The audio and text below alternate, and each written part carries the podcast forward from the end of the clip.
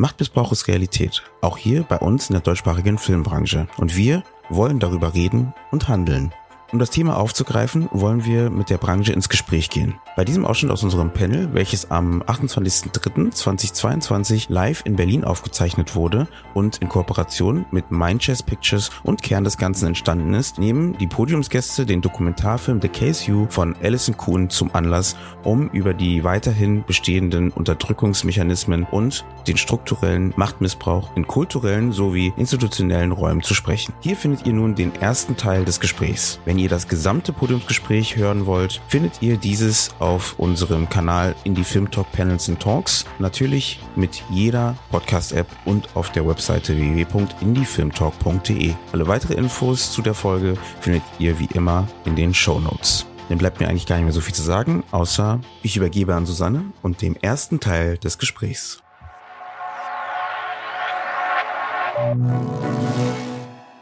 Dann freue ich mich sehr, dass wir hier vorne sitzen in der Runde und äh, darf euch ganz herzlich zu diesem Panel begrüßen. Alison Kuhn, die Regisseurin des Films und Isabel Bertkes, die Schauspielerin und Protagonistin, die wir gerade gesehen haben. Wir haben Daniel Salzwedel hier, stellvertretende Leitung vom Medienboard Berlin und Brandenburg und die bisher einzige Intimitätskoordinatorin Julia Efferts. Schön, dass ihr hier seid. Wir sind heute hier, weil wir auf die Branche schauen und auch darauf schauen, was denn überhaupt verändert werden kann. Wir haben äh, gerade im Film gesehen, es gibt äh, Machtstrukturen und es gibt Strukturen, die sehr bedienen, dass bestimmte Situationen entstehen können und die in erster Linie entstehen, weil es Machtgefälle gibt und Strukturen, die noch nicht aufgebrochen sind und noch keine Möglichkeit bisher gefunden haben, anders zu agieren. Wir wollen heute auch so ein bisschen darüber sprechen, was es denn für Möglichkeiten gibt, diesen strukturellen Machtmissbrauch zu durchbrechen und auch Maßstäbe und neue Standards zu setzen. Und als erstes möchte ich natürlich erstmal damit anfangen, Alison, du hast dich ja irgendwann dazu entschieden, diesen Fall aufzugreifen und eben diesen Dokumentarfilm dazu zu realisieren. Wann seid ihr überhaupt äh, zueinander gekommen oder wann bist du auf die Idee gekommen, dieses Projekt überhaupt anzupacken? Ähm, das schließt tatsächlich an diese eine Situation an, die ich im Film kurz schildere, ähm, als ich am ersten Tag der Aufnahmeprüfung war äh, an der Filmuni Babelsberg. Und nach dieser Diskussion, die ich da hatte, saß ich dann abends äh, zu Hause und habe gemerkt, irgendwie habe ich da ein ganz unangenehmes Gefühl. Und eigentlich war es so ein Pragmatismus, weil ich auch durch diese Prüfungswoche kommen musste. Und dann habe ich an demselben Abend noch beschlossen, dass wenn ich das schaffe, da angenommen zu werden, werden zum Regiestudium, dass ich ähm, dann diese Chance nutze, um einen Film daraus zu machen. Und das hat mir dann wieder Kraft gegeben und dann äh, habe ich die Prüfungswoche überstanden und wurde angenommen und dann ist im ersten Studienjahr der Film entstanden. Und ähm, ja, dann habe ich recht schnell schon äh, Isabel kontaktiert. Ihr vorher schon miteinander verbunden oder wie seid ihr zueinander gekommen?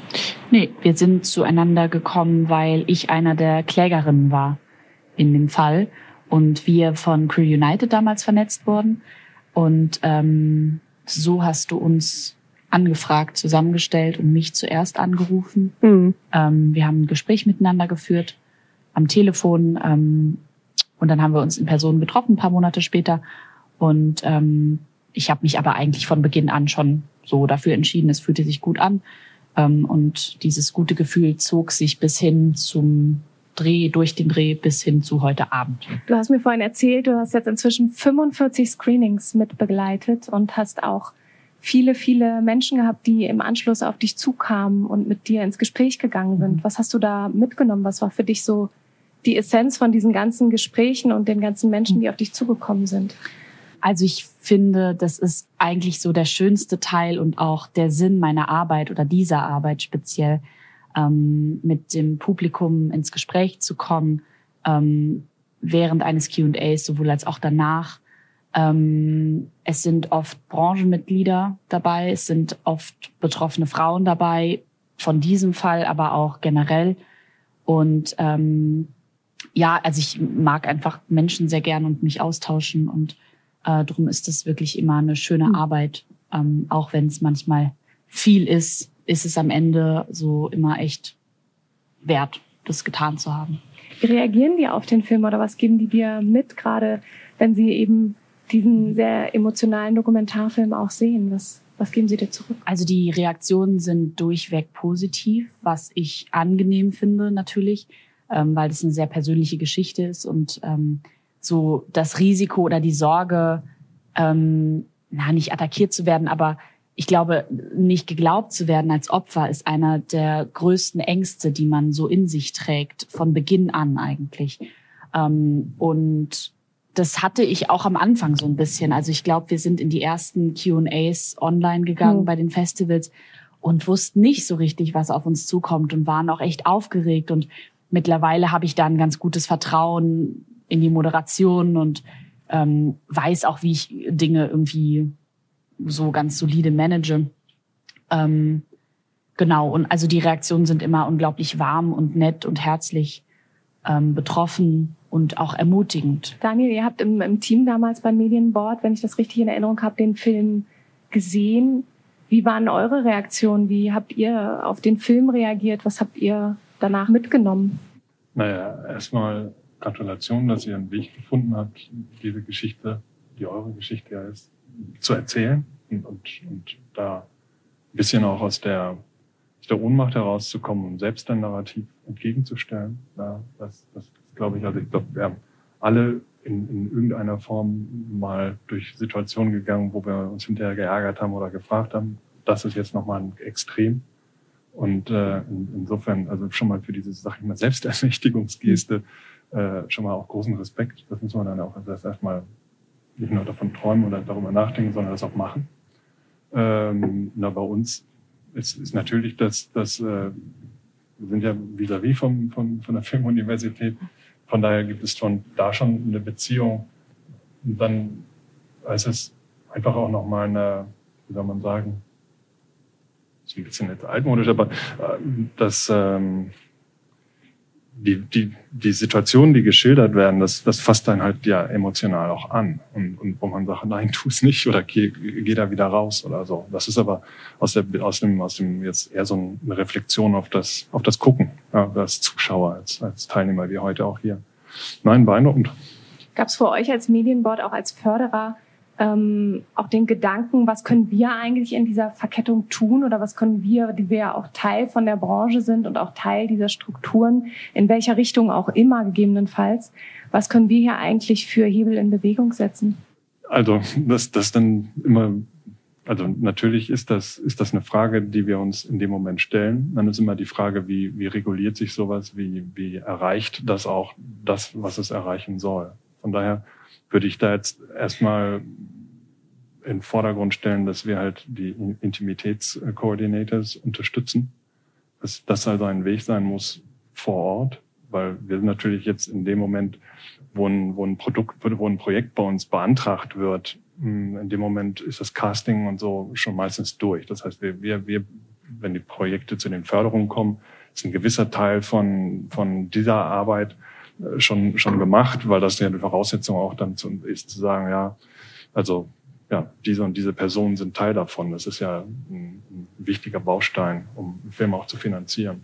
In welcher Form ähm, unterstützt ihr, dass die Intimitätskoordinatoren mit an Bord sind? Was habt ihr da genau für euch also, vereinbart? Also, also zum Beispiel, indem wir, äh, äh, also jetzt natürlich auch nicht flächendeckend, aber indem wir die Ausbildung äh, kofinanzieren. Ja. Ein wichtiger Schritt. Julia, Du bist eben eine dieser wenigen bisher noch einzigen Intimitätskoordinatorinnen, die es hier in Deutschland gibt. Ähm, kannst du uns kurz umreißen, wie die Intimitätskoordinatorin am Set beziehungsweise vor den Dreharbeiten schon das Team und die Filmproduktion in Teamszenen unterstützt? Ja, könnte ich jetzt sehr viel zu sagen. Ich glaube, das Wichtigste ist, ähm, dass die Intimitätskoordination gewollt wird. Und das ist ein großes Problem in der Branche, denn ich werde immer wieder von Produktionen angerufen, die genau wissen, dass sie da jemanden brauchen. Aber wenn man dann zum Set kommt, dann redet der Regisseur nicht mit einem, weil er sich in seine künstlerische Freiheit reingegrätscht fühlt. Stichwort MeToo wollte ich nur mal sagen, danke für diesen tollen Film, weil auch ich werde immer oft gefragt, ja, wie ist das denn jetzt mit MeToo in Deutschland? Und ich muss ganz ehrlich sagen, an die Branche, an uns alle. MeToo ist hier in der deutschen Film- und Fernsehbranche noch überhaupt nicht thematisiert worden. Das muss man so hart sagen. Weinstein ist weit weg, ja, das sind neun Stunden Zeitunterschied und das ist ganz weit weg in Amerika. Und man muss ja nicht jeden fancy Scheiß aus Amerika hier nach Deutschland rüberholen. Das habe ich auch schon gehört. Und wir haben ja hier kein Problem. Deswegen danke für diesen wichtigen Film. MeToo muss hier endlich mal diskutiert werden in der deutschen Film- und Fernsehbranche. Und wie gesagt, jetzt ist da endlich mal was da. Wie können wir unterstützen? Ähm, naja, ähm, intime Szenen sind Hochrisikoszenen mit einem Verletzungsrisiko für die Schauspieler. Die sind nicht zu improvisieren und ähm, die sind auch nicht einem irgendwie gearteten Kunstverständnis unterzuordnen. Das sind wie Kampfszenen. Die hat man zu choreografieren, die hat man ganz klar festzulegen. Und zwar weit vor dem Drehtag. Sowas inszeniert man nicht am Drehtag, sowas muss man proben. Ähm, und ja, dem gegenüber stehen, wie gesagt, diese Machthierarchien und das Problem, dass der Schauspieler, der eigentlich das Wichtigste bei einem Filmdreh sein sollte, von der Branche immer wieder die Nachricht bekommt, du bist das Unwichtigste und wenn du es nicht machst, dann macht es jemand anders. Und das ist ein Problem und das müssen wir wirklich äh, endlich mal lösen.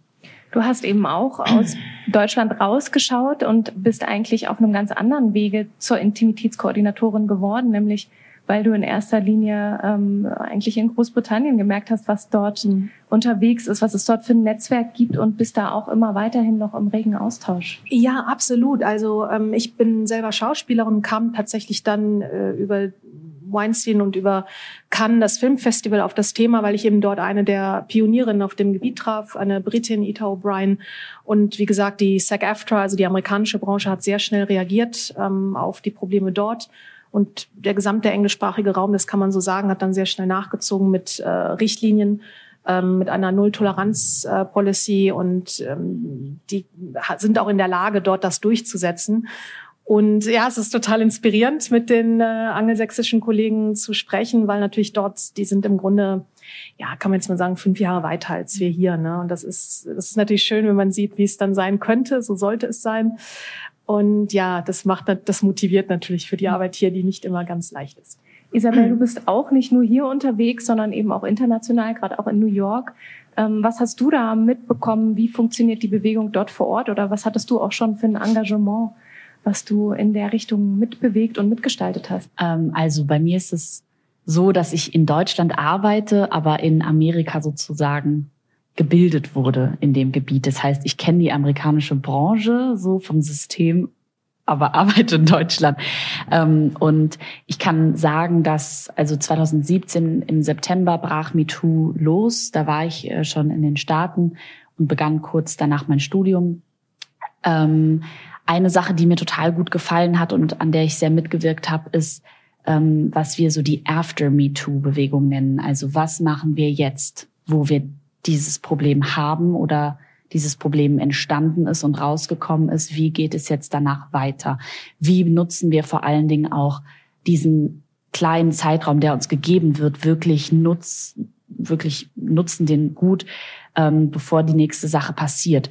Und ähm, da hat sich eine Organisation zusammengeschlossen, After Me Too heißt die, und ähm, die haben ein Symposium ähm, erstellt und sind, haben eine Studie auch ähm, sofort veranlasst und ähm, sind dann an den Tisch gekommen mit SAG-AFTRA, mit Equity, das sind die Unions dort, die Gewerkschaften. Und ähm, das fand ich einen total wichtigen Schritt, weil da durften wir alle dran teilnehmen. Ähm, Schauspielerinnen, vor allen Dingen auch Schauspielerinnen mit gewissen Erfahrungen. Ähm, und da wurde auch basierend auf diesen Studien ähm, gewisse Forderungen gestellt. Ähm, und was sich zum Beispiel rausgestellt hat, ist, dass es ganz, ganz, ganz wichtig für ähm, Betroffene ist, dass sie eine ähm, unabhängige Meldestelle haben, wo sie sich beraten lassen können, anvertrauen können und die dann vermitteln können, die auch juristisch beraten können.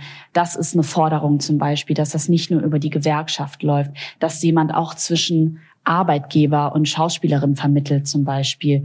Ähm, also es ist zum Beispiel so, dass hier in Deutschland nur jede zweihundertste Belästigung zur Anzeige gebracht wird. So, und es sind aber 82 Prozent der Befragten Frauen, die angeben, Belästigung in den letzten zwei Jahren seit 2018 erlebt zu haben. Und das ist schon echt ähm, eine bittere Zahl.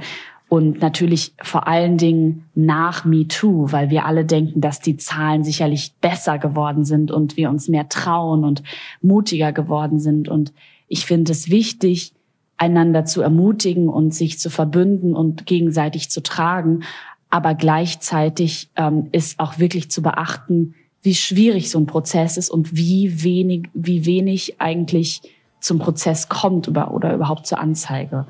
Und da müssen wir wirklich konkret unterstützen und auch Dinge reformieren.